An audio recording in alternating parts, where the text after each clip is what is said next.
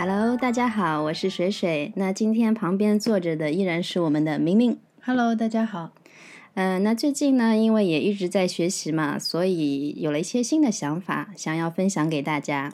嗯，最近也因为水姐一直在学习，所以我们播客的更新也有一点哎呀，不延用每一次都跟别人说我们更新有一些延迟，反正我们也没有规定我们对吧，一个月一定要出几期，但是我想我们肯定会坚持做下去的，在这个学习的一路上。嗯，但是我们还是会尽量保持每个月至少有三期这样的频率吧。，哎对的，这也是我们对自己的目标嘛。那不管是老朋友还是新朋友，也是希望大家一直能够多来做做，多来听听。那你刚才说你最近有一些新的想法，哎，之前有一个网友，他正好有一次在群里聊天嘛，正好聊到八字的事情，然后呢，他正好有困惑。那天也很巧，他其实是新入群，然后呢，看到我在聊这个，他就来私聊我了，说他最近遇到一个比较大的困惑，蛮想怎么说呢，就是找第三第三个就是比较客观的视角去帮他看一下，但是呢，他又不太理解八字，也不太知道八字，嗯哼，觉得是不是能够让我给他解答一些疑惑，然后看看要不要找师傅看一下这样子。那他具体的疑惑是什么？事业方面哎，他其实是事业方面，他因为是一个做技术的，就是做一些高端技术的，那我不具体透露别人实际的工作是什么了。然后也现在的这份工作呢也蛮稳定的，但是正好有一个契机呢，在我们国内中部的一个地区，有人找到他一起去做一个项目。嗯，但是他现在这份工作不是挺稳定的吗？然后等于是要做一个非常大的变动。其实他跟别人已经谈的已经差不多的程度，差不多决定要去了。啊，但就是说他要换城市是吗？对，他要换城市、换工作，然后就会犹豫。对，而且要从一个稳定的工作换到一个可能比较动荡的，因为一起合作项目，你并不知道是不是有稳定的收入啊，对吧？他因为是技术入股，就是这个项目他能够有多少的提成之类的，肯定就跟之前完全不一样，嗯对，相当于创业了。那我就反正跟他聊了一聊，解答了他一些疑惑，他觉得应该找师傅看一下。最后其实帮他看到的一个内容和结果，是他不太适合去换这个工作，去合作这个项目。就等于给了他一个比较清晰的指向。对，指向是非常明确的，而且在这个前面有一个前奏。他的一个朋友其实也是懂周易的，之前也帮他看过，然后发现他朋友看的结果跟师傅看的结果是非常吻合的，就是大家都不推荐他去合作，甚至他当时还提到合作者里面可能会有他哥哥，两个人看下来都是觉得，嗯，和你哥哥合作也不是很合适。这个项目的合作也不是很合适，结论都是推荐他最好不要去。所以其实看八字这件事情是可以帮助这个人他在他人生遇到一个比较大的选择，或者说一个十字路口的时候，当你没有别的方式去辅助你去做判断，可能八字也是命理也是一个手段嘛。对，我觉得就是来看八字的人，现在那么多案例，就是我总结下来，可能有这几种啊。在看之前有一些心理活动的，第一类就是这种，就是可能我有一个具体的事情，有一个大的困惑，很难去做抉择，或者说是我现在在一个低谷，一个比较困惑的状态里，这是一个比较大的范围嘛，不是一件具体的事情。我想要找到一点答案。但另外还有一种可能也蛮多的，就是万一我遇到在看八字的时候，发现看出来的结果都不太好，那我心里是不是会有点不是？其实你刚才说的这几点，我当中就是我个人啊，有过其中的一些相同的心理状态。嗯我其实在，呃认识你之前，嗯呃也有朋友有说他有很靠谱、很厉害的八字师傅可以去看一下，但是我当时完全没有动这个念头。嗯因为呢，我当时是在外地工作嘛，而且呢，呃，工作其实还挺好的，整个嗯。状态也还可以，但是总是会内心有一些，现在回想起来，内心肯定是有一些纠结的，就是啊，那我是要长期在外地工作呢，嗯还是说我早晚还是要回到自己生活，就是自己家的地方嘛，嗯。回到家乡。那那个时候可能下意识的去回避看八字，或者说回避别人给到一一些关于命中注定的一些建议的时候，就比如说啊，你适你其实是适合走这条路的，其实是不适合走那条路的。其实你生怕看出来的这个结果跟你的现状不一样，然后你会产生一些纠结，对动还是不动？对对，其实你的这个心态跟我说的这个网友就有点类似。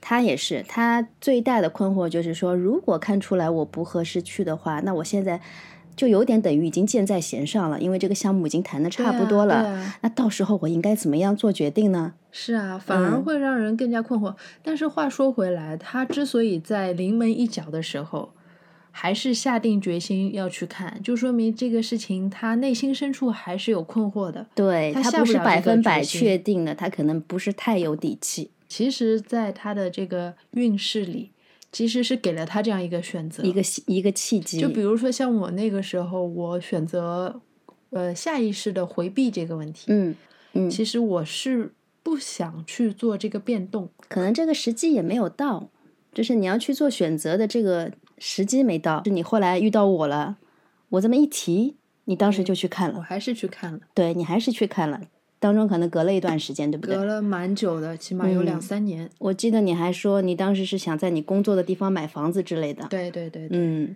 所以就说可能时机不到，也促不成这件事情。但这个时机不是别人定的，可能就是你自己心里觉得，哎，这个当下我有需要去问一下了。嗯哼，那当时这个网友困惑的时候，网友你看他进群第一天遇到我，其实是还蛮难产生信任的，对吧？对，对，当时他很直接的就把他的困惑跟我讲了，说这个八字能不能对他有作用。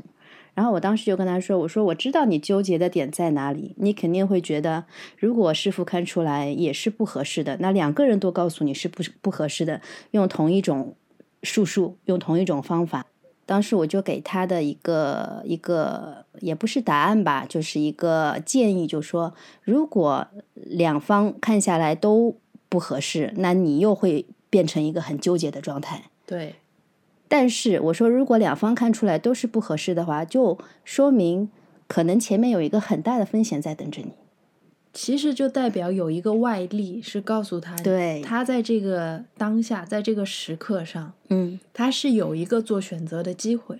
那像我，比如说两三年前有过这么一个机会，但是我完全无视它。嗯然后后来我遇到你了，我去问了这个问题了。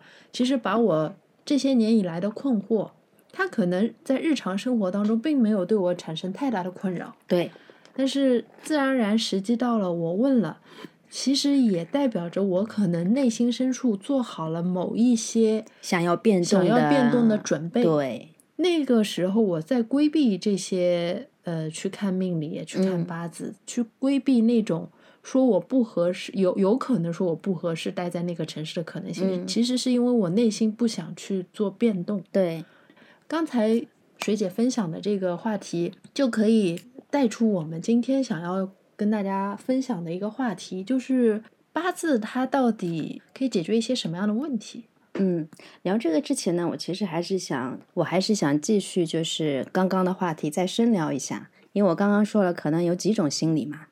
然后那个网友，我当时跟他说，就如果两方算下来都是不合适的话，那其实是可能帮你规避了一个很大的风险。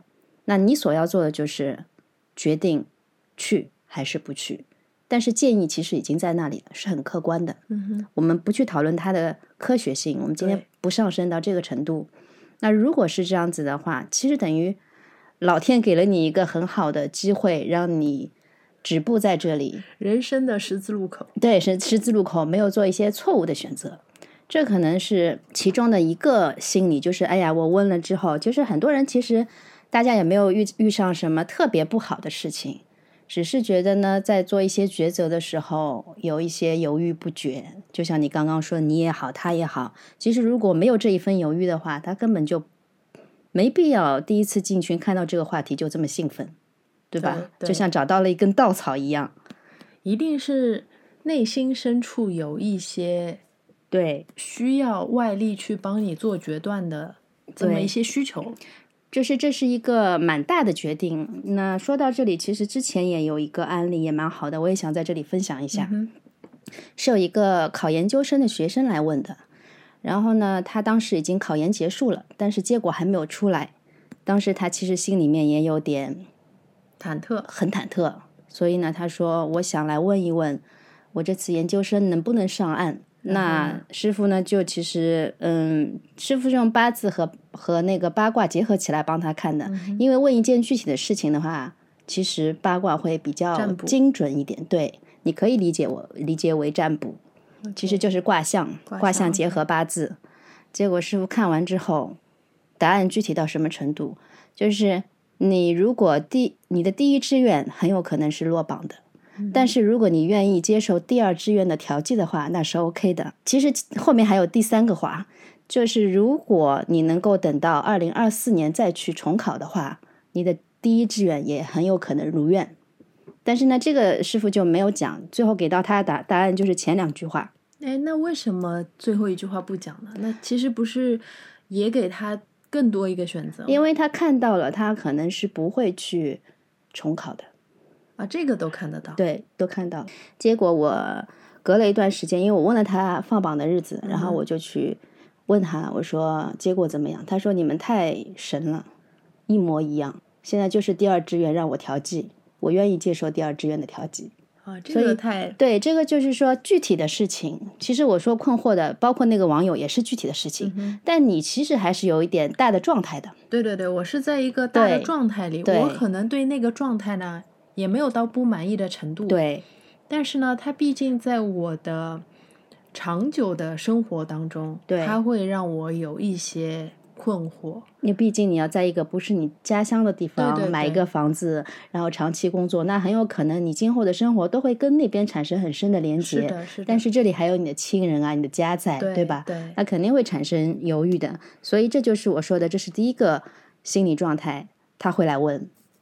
然后第二个呢，我当我刚刚就说，哎呀，万一算出来不好怎么办？有些人会很担心的。这个是我当时也有的状态啊，哎，就是我我那个时候之所以回避信息，就是因为我觉得啊，嗯你现在的生活还也不是说多好，但也没有什么不好。就普普通通挺平凡的，吧？对对，也能正常过日子，对，。万一你去算了这个八字，嗯，然后说了一些很不好的事情，啊，对，哪怕不是很不好吧，但是他对你有一些很实在的建议，嗯，那你是动好还是不动好呢？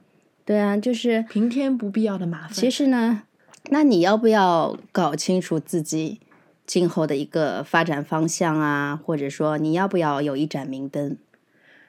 呃，我是觉得啊，大家肯定都是有这个需求的，只不过他需要在你身心准备好的状态下。对，我觉得这第一需需要一个契机，因为有这种心态人，第一他需要一个契机，其实所有的人都是会有一个契机的。第二个，他就是要有一份勇气。那我为什么说要勇气呢？因为大多数人的命格都是比较普通，就是会遇到低谷，会遇到高潮，起起落落，但是不会是那种大凶大吉，这样的命格是非常少的。占的比例非常少，所以基本上能够看到的事情，可能就是你生活里面需要做一些什么调整啦，规避一些什么风险啦。那这些风险里可能包括一些小事情啦，哎呀，意外扭伤啦，说的具体一点啊，意外扭伤啦，交通事故啦，一些小的交通事故啦，蹭了车啦，我觉得像这一类的小事情倒嗯还好。我可能潜意识在担心的是啊，那师傅跟你说，你现在的事业其实不适合你，嗯。或者你现在的感情不适合你，嗯。那这个时候你就会陷入一个很纠结的状态。嗯。明明你在过着还可以的生活，嗯嗯，那你也没有那么大的勇气说啊，师傅，那你也不知道这个事情到底准不准。嗯，当师傅万一说，比如说，心里添堵，对啊，你给你添堵，然后你也不可能因为师傅的一句话就去换工作，嗯更不可能因为师傅的一句话就去换对象。嗯但是你心里又就等于添了一根刺嘛。嗯嗯嗯。这个时候你不是把自己陷入一个进退两难的境地吗？那我觉得像你还怀着这样的心态的人，他一般不大会来问的。我说的他觉得不好的是比较大的不好，他会害怕这种大的不好，就是我现在还蛮好的，平平凡凡的过着日子，虽然也不是说什么大富大贵，但是那里面也有点小的磨难。但是万一我一问，有一些很大的不好的事情，因为对八字不了解的人，可能真的会有这种想法。那我就觉得所谓的大凶大吉，就是我刚刚说的这种概率很小。就万一有，哎，这让我想到一个故事啊。我要不要讲？讲讲看。嗯，就是呢，呃，有一个泰国华侨，他是一个风水大师，叫白龙王。我不知道你有没有听过他的一些坊间传说。就据说他很厉害，他在泰国就是当时很有名嘛。就他的那个故事也蛮传奇的，就是说他其实早年是一个维修工人，就是一个很普通的，在泰国，在他年轻的时候，他梦到过一次白龙王。现身，对他说了一些事情，就意思说你是要，你是我的化身，你要帮助我去解决人世间的一些大家的困惑啦、痛苦啦。哎，你要去指导人家。那当时他很很小嘛，他就没有感觉，这个事情就过去了。结婚、娶妻、生子。等到四十岁的时候，他又做了同样的梦，白龙王又现身了，然后又跟他说了：“做我的代言人，对你，你应该要去做这件事情了，时候到了，诸如此类的。”然后这个梦做完，他突然就觉得自己好像打通了任督二脉，就是他哎，他就他是无师自通的。那我们说的那个一点，可能行内有句话，这个叫阴寿，就是你做了一场梦。白龙王已经把所有的技能都已经传授给他了，他都不需要学习啊！我说到这里是，其实是要说，白龙王后来在香港非常有名，香港的演艺圈、财阀圈里面他非常有名，很多名人都去找他看过，嗯哼，他也帮很多人指点了，而且大家都说很准。哎，这里还是要说，大家就当一个坊间传说来听啊，不要就是都市传说，对，太去计较和认真。那呢，据说说哥哥找过他。张国荣，嗯，当时哥哥去找他，但是白龙王没有见。嗯哼，那后来呢？大家就是传，就说是因为是在哥哥去世的不久前，白龙王已经看到他大限已至，而且这个东西也没有办法更改，所以就没有见他。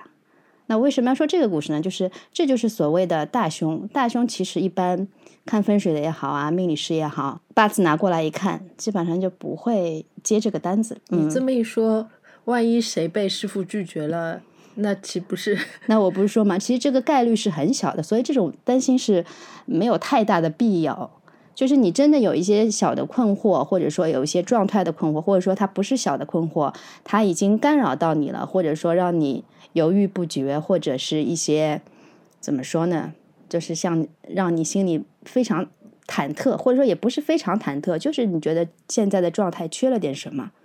那这个时候，你如果想要来问一下的话，我觉得就真的是可以的，就是不会不不需要有那么大的顾虑，只是一个问题，就是刚刚你提到的，如果产生了这样的纠结，添了堵，那你要怎么办？对呀，所以我就觉得，对于一般人来说，可能真的会接触到命理，一方面就是你刚才说的，有一些非常具体的事情，嗯，他需要去做抉择的时候，对，那这个时候是一个很大的动力，对。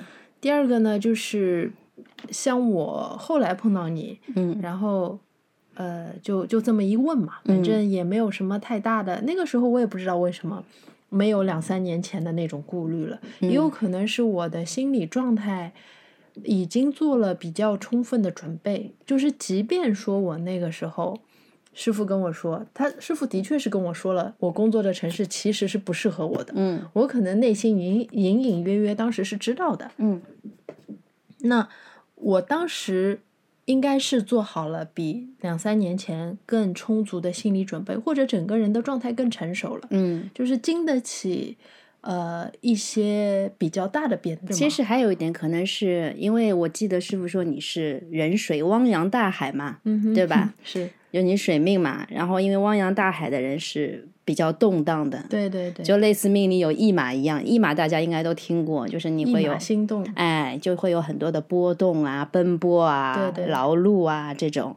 因为你一直在这个状态里，也有可能你到了你这个年龄的阶段，其实你要去做一个大的变动，是因为因为你想求稳了，会不会有这个心理在里面？对我下意识可能是想改变了，对，所以我才愿意去借助师傅这样一个外力，让他告诉我，我的确应该做这个改变。对，然后就相当于给自己的行为找了一个支持嘛。对，这个就说到点子上了。其实很多人他心里是有答案的，他他心里就知道，比如说他这个答案不是很明确、很清晰，是我真的要要变动了吗？我真的要搬回我原来的地方了吗？可能没有具体到这个地步，但是他知道自己应该去做一些改变。改变啦，然后做一些选择了，嗯所以这样的时机他才会来问。嗯哼，他需要一个第三方的比较客观的声音去帮他再做一次确定。很多人是因为这个心理，对。对，但是如果说，如果说师傅说我适合在那个城市生活，嗯，我可能我也不知道，就是可能真的是我内心深处是希望离开那个城市，回到我自己的家乡。对，因为我记得你说那个城市也是蛮舒服的，对对对吧？我也是很喜也欢适合生活的确。但是是你心里为什么会产生这样的犹豫、小的困惑？所以其实说到底，这还是一个心理问题，是吗？就是我觉得这是己方的己方的力量在作用，一个是嗯你自己心里的力量，一个是外部环境对你产生的力量。对，一个就是你接触到八字以后，它对你产生的一个小小的引导，就很很多方的力量在作用，而不是你这一方的力量可以推动你去做这件事情的。虽然是自己准备做好了，有这个心理建设了，哎然后呢，适当的外力又的确支支撑你、支持你的这个内心潜意识里的这样的一个倾向和决定。因为我身边也会有很多朋友，他们也有好奇，也会来问问我类似的问题。但是呃你说真的要去认认真真解读的话，我我我但凡都会说，我现在道行不够，我把师傅推荐给你们。但是有很多人他还是会犹豫，那我就觉得是时机没有到，嗯哼，嗯，不必勉强。啊，那水姐，你从接触到这个命理到现在，有没有比较多的人是就因为好玩儿？随便看看，就好像星座嘛，反正大嗯。家茶余饭后也没事儿也会聊啊，嗯。什么上升星座呀、太阳星座呀，然后最近又水逆呀，嗯。那可能是不是八字这种闲聊啊，或者嗯。大家没事儿看看的这种情况就会比较少，因为八字入门嗯。门槛比较高嘛，对，比较少。一个是嗯，这个比较难，但是外行的人他是不知道难啊简单，它跟星座有什么区别啊？因为星座我们可以说它的品宣做的比较好，他的这个宣传做的比较好，然后就是已经植入人心了。大家都会谈谈，哎呀，我是狮子座啊，你是摩羯座啊，对吧？诸如此类的话题，茶余饭后都成为了一个，就变成好像一个交交际的社交的一个话题哎，必嗯嗯，就是必然会哎会谈到的一个话题。但是八字呢，它对大家对它的了解还是比较少，就它有一个断层。有些人认为它是迷信，有些人认为它是比较古老的东西，大家能够接触到它的面比较少。那八字到底是，呃，大概是一个什么呢？就是它又能看一些什么呢？嗯，这个我们可以聊聊，因为我觉得星座可能大家都已经至少太阳星座大家已经很了解了。那如果我们把星座来做比方的话，八字里面也会，比如说你是水命，我是火命，它就相当于太阳星座。如果我们要做一个类比的话，这虽然不是很精确，但是大家可以这样去考虑。嗯，对，但是呢，因为有八个字，所以你水命也好，我火命也好，只是占了其中的一个字。八个字是不是有点像十二星座？十二个星座。对，就是你全盘的原局的一个信息。那星座里面其实不是光看太阳星座的，对吧？对他要看你十二整个星宫，盘嘛。整个星盘有十二宫，对，对，就是类似于十二宫，就相当于八字的整的一个盘。所以八字它具体指代的是，你刚才说八个字嘛？嗯，我来说一下这八个字是什么。我第一期其实也提到过，简单的提到过。首先，我们了解八字要先了解一个概念，这里可能会有一些枯燥啊，大家全且听一下，因为不讲的话可能很难理解。你首先要了解阴阳五行，就是我们古人的一个宇宙观，都是用阴阴阳五行去解释的。就大家都知道，古人的我们古人的宇宙观是天人合一，以通神明之德，以类万物之情嘛，就是既关照到了自然对我们的影响，又关照到了人的内心，嗯哼，对吧？因为古人是强调这个的。那觉得他们觉得世界是从气开始形成的，那这是一个好像比较嗯、呃无形的东西。嗯哼，但这个气呢，其实能够解释宇宙里面所有的一切。那它就是用五行来代表。啊对，五行大家肯定都知道，金木水火土，对吧？那金木金木水火土这五行，它又分阴阳。那阴阳呢，就是会联系到我们的太极八卦，一阴一阳。你是说金木水火土本身还分阴阳嘛？对，就我们看十个天干，你不是会背吗？天干是 甲乙丙丁戊己庚辛壬癸，壬癸，甲乙是木，代表木，木头的木。甲就是阳性，乙就是阴性。那以此类推，以此类推，比如说我是丙火，丙丁是火，丙就是阳火，丁就是阴火。哦，就是你说的呃天干 是天干是十天干嘛？对十天干就是两两对应一个五行，对，是这个意思吧？就是甲乙是代表木，五行只有五个嘛，对十个天干五个五行，但是五个五行里面分阴阳，一正一负。哦明白了，明白了。那为什么有阴阳这个概念？就是所有的事情其实告诉你都是辩证的。所以说，其实我们可能日常大家就知道五行，嗯金木水火土，嗯，但是其实真的你们说起来的话，嗯五行是要跟阴阳一块儿说的，是吧？对，就是就是这是八字，甚至是中医，甚至是占卜，所有这些方术的最基础的底层逻辑。啊，明白。嗯，可以这么理解。那十个天干要配上十二个地支，地支是，子丑丑寅寅卯卯辰巳哦午未申酉戌亥嘛。嗯哼，那地支大家也知道，就大家最熟悉的地支的一方面就是生肖。十二生肖。，对，你是子嘛，老鼠嘛，对不对？嗯我是未嘛，羊嘛。嗯嗯，就十二个地支也代表十二个生肖，就是天干和地支，其实它除了阴阳五行，它还代表了非常多的意思。因为我们古人就是会类象，类就是类似的类，象就是橡树的呃那个大象的象。OK，所谓类象，就是他会把这些东西去类比很多的东西，哦，嗯，然后从里面对从里面讲出它的一些意义。哦，那十个天干配上十个地支，十二个地支，十二个地支就成了六十甲子。就这个听到哎组合嗯，然后就成了六十甲子。然后从这个里面再去推算推算我们的四柱八字，哎呀，好复杂呀。对。但是逻辑就是大大概的逻辑是这样子的一个逻辑。如果能够理解到这个，那你基本就知道了。那我们为什么叫四柱八字呢？因为它有四个，你可以就是想象成四根柱子。嗯哼，因为年有两个字，天干加地支嘛，对吧？对，就比如说今年是二零二二年，但是我们用六十甲子的纪年法来说，今年就是壬寅年，对，壬是天干壬水嘛，对，寅是是地支支，嗯，壬寅年。那以此类推，就是月柱、日柱，还有时柱，时间的时，都可以推出它的两个字。天啊干加地支就相当于四柱。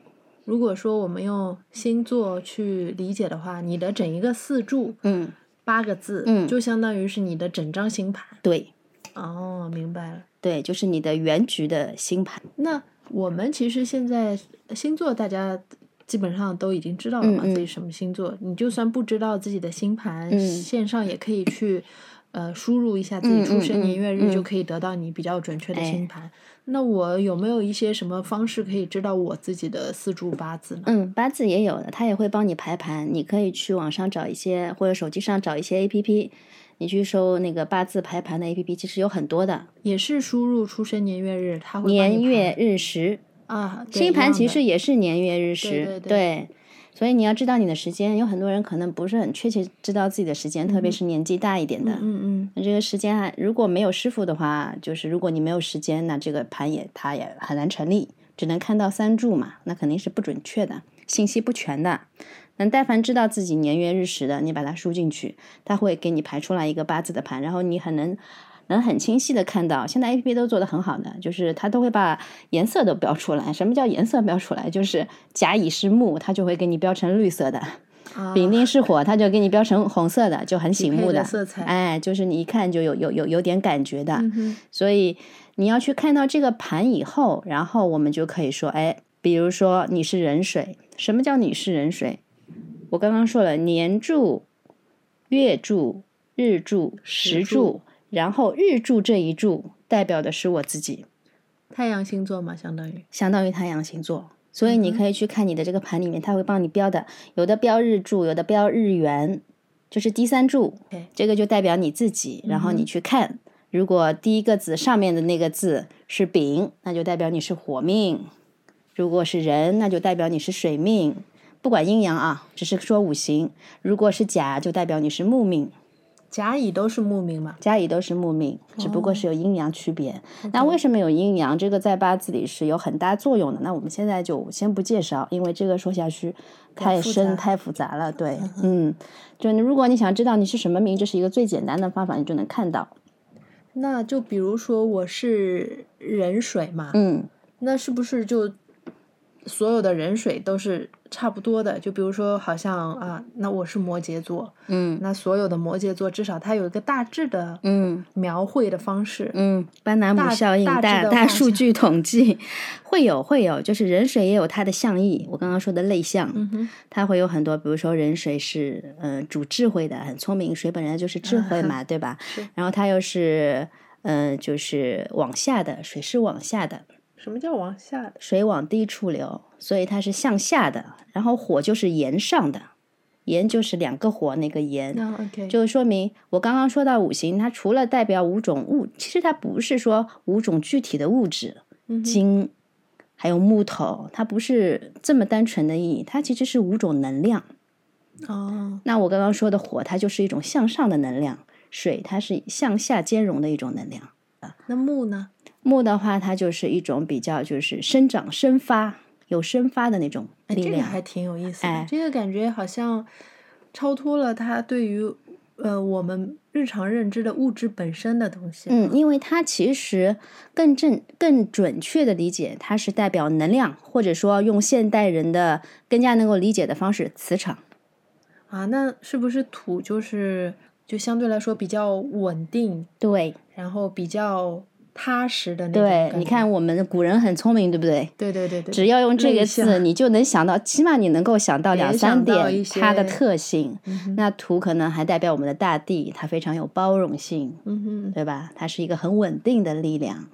嗯，对，然后还有什么金金金？你你你能想到它是什么样的一些特点吗？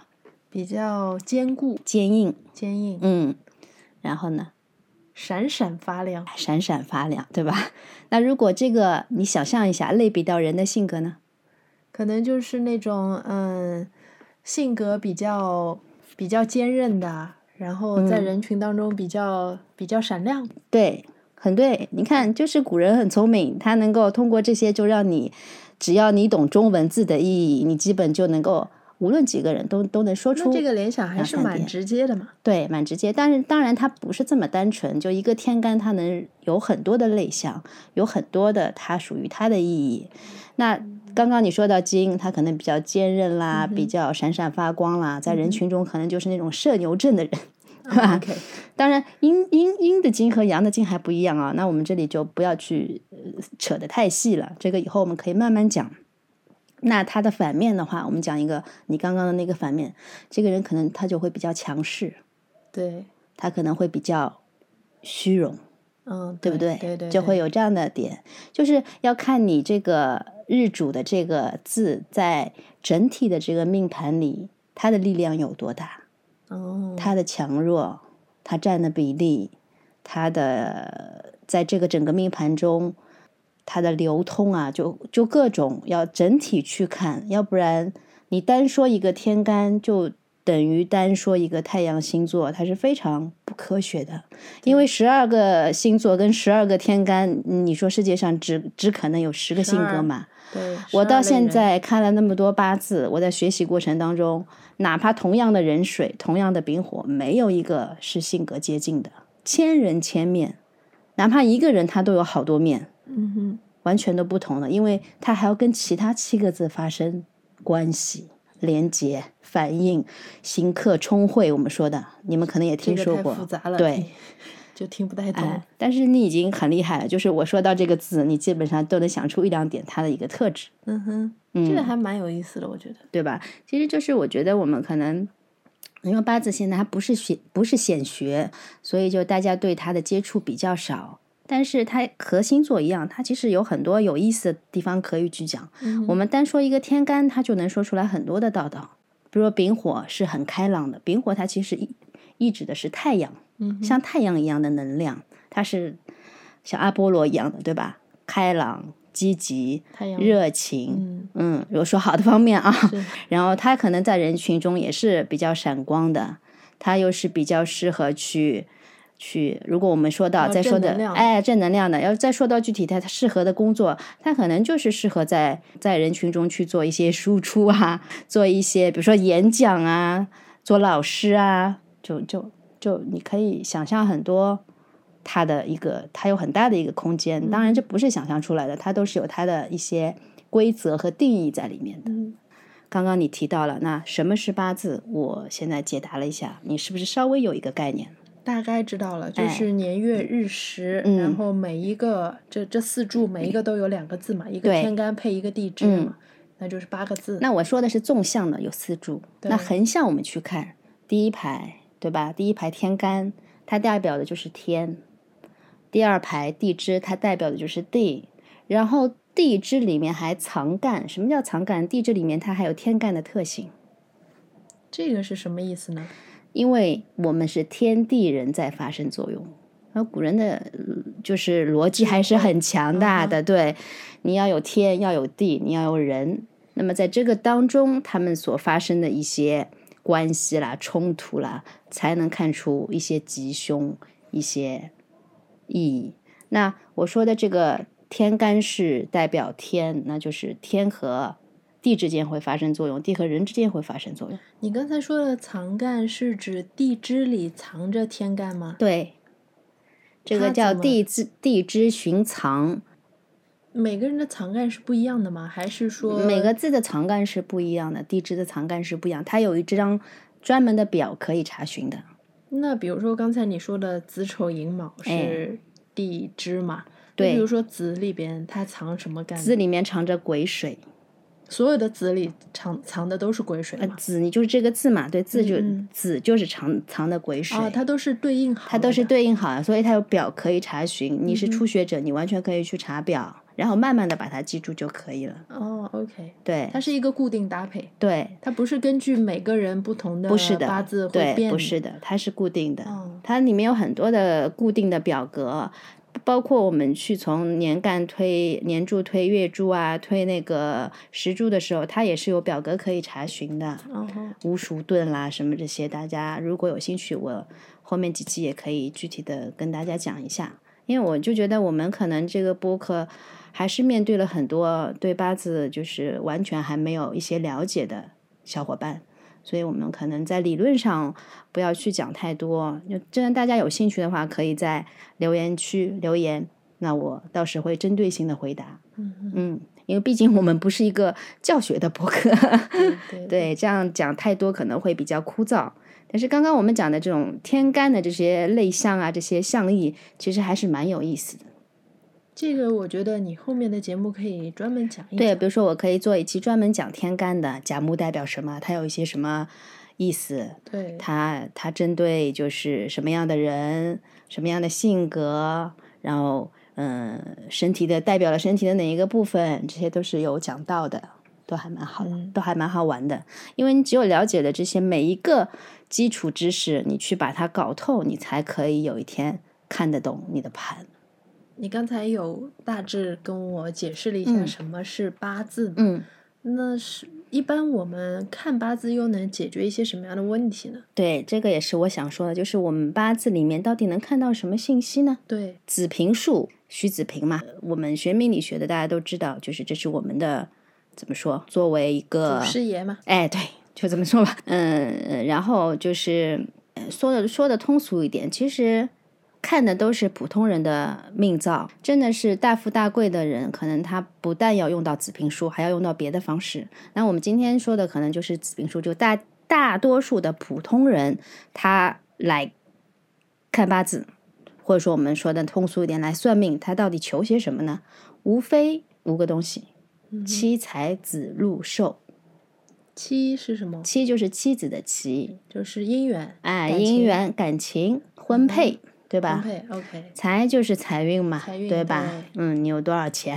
子你什么时候会发财？你能不能发财？是 对吧？其实就是很很很俗的，因为生活在这个世间，你总会有这些俗世的需求的。子就是你的孩子，嗯哼，禄禄其实就是呃古代也代表官运、福气，对吧？啊，福气也是禄嘛，也是禄。嗯，福禄寿，对，福禄寿，寿嘛就是呃寿寿命、健康。我们其实健康看得多一哦点，健康，因为寿命其实我们是不断的，嗯，所谓的不断生死啊，就是这个五个大类。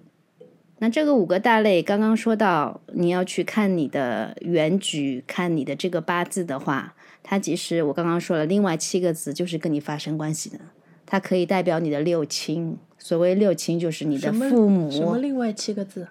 你不是有八个字吗？嗯哼，就所有所有其他的七个字都是要针对你这个日元，我刚刚说的啊，日柱，日柱日元这个字在发生关系，就是跟你发生关系，啊，明白。所有都是要看跟你在发生什么关系。比如说日柱代表我，嗯那年月和时嗯这三个、其实相当于是我的外部环境，然哎后我，你的六亲关系，六亲关系就是父母啊，对，就比如说年柱是啊父母啊，然后月柱是你的兄弟姊妹啊，哦，然后时柱是你自呃日柱是你自己，时柱就是你的子女。原来理解吗？对，就是这是最最最最浅最最浅，就是你你你你去看你的盘的时候，你能够了解到的一些信息。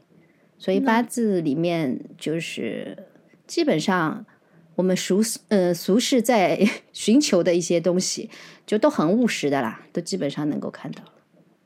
那你刚才在开始的时候讲的那个研究生的嗯，这个案例啊，它是一个非常具体的事情，就是对我比如说考研能不能考上岸，嗯这种也是八字里可以看到的吗这个要细看，这个要批的非常非常细。？OK，对，这个真的是要学到了一定程度，因为它要结合大运和流年的，甚至要到流月里面。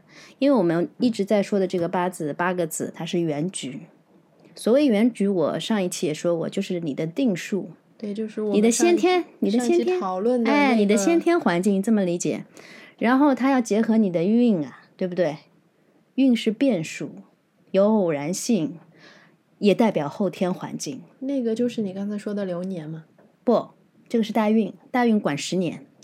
啊，嗯，十年是你的一个大运，就比如说总的运势，你这个十年在走什么运？比如说你在走事业运，那可能在这个十年里，你发展事业会比较会比较好。相对来说顺利一点，但是里面也会有很多问题哦。所以嗯你刚才说的就是我们每个人有先有一个原局，嗯然后呢，你又可以看一个大运，嗯，然后那你刚才说的流年又是什么呢？